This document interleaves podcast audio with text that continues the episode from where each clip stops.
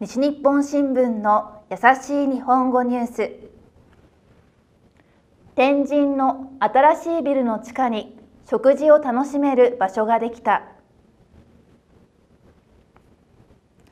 福岡市の天神にある天神ビジネスセンターは2021年にできた新しいビルです。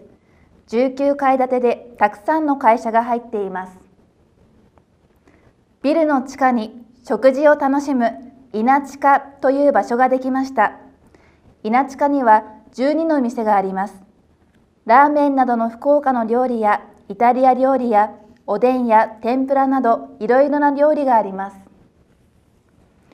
店は朝の11時から夜の11時頃までです。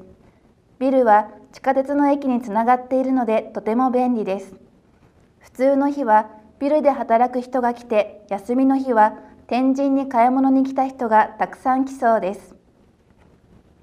以上西日本新聞の優しい日本語ニュースでした。